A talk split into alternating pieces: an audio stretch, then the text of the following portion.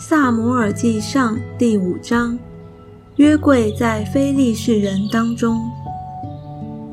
非利士人将神的约柜从以便以谢抬到雅什图。非利士人将神的约柜抬进大衮庙，放在大衮的旁边。次日清早，雅什图人起来，见大衮扑倒在耶和华的约柜前，脸伏于地。就把大衮仍立在原处。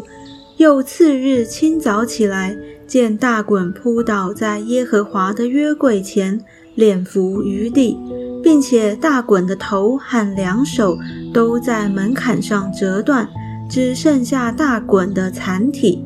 因此，大衮的祭司和一切进雅什图大衮庙的人都不踏大衮庙的门槛，直到今日。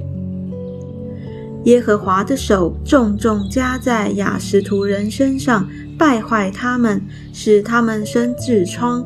雅什图和雅什图的四境都是如此。雅什图人见这光景，就说：“以色列神的约柜不可留在我们这里，因为他的手重重加在我们和我们神大衮的身上。”就打发人去请非利士人的众首领来聚集，问他们说：“我们向以色列神的约柜应当怎样行呢？”他们回答说：“可以将以色列神的约柜运到加特去。”于是将以色列神的约柜运到那里去。运到之后，耶和华的手攻击那城，使那城的人大大惊慌。无论大小都生痔疮，他们就把神的约柜送到以格伦。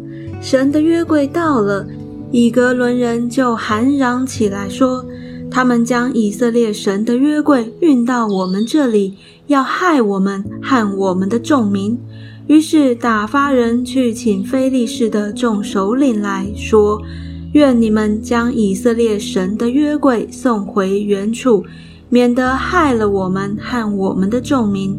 原来神的手重重攻击那城，城中的人有因惊慌而死的，未曾死的人都生了痔疮，合成呼嚎，声音上达于天。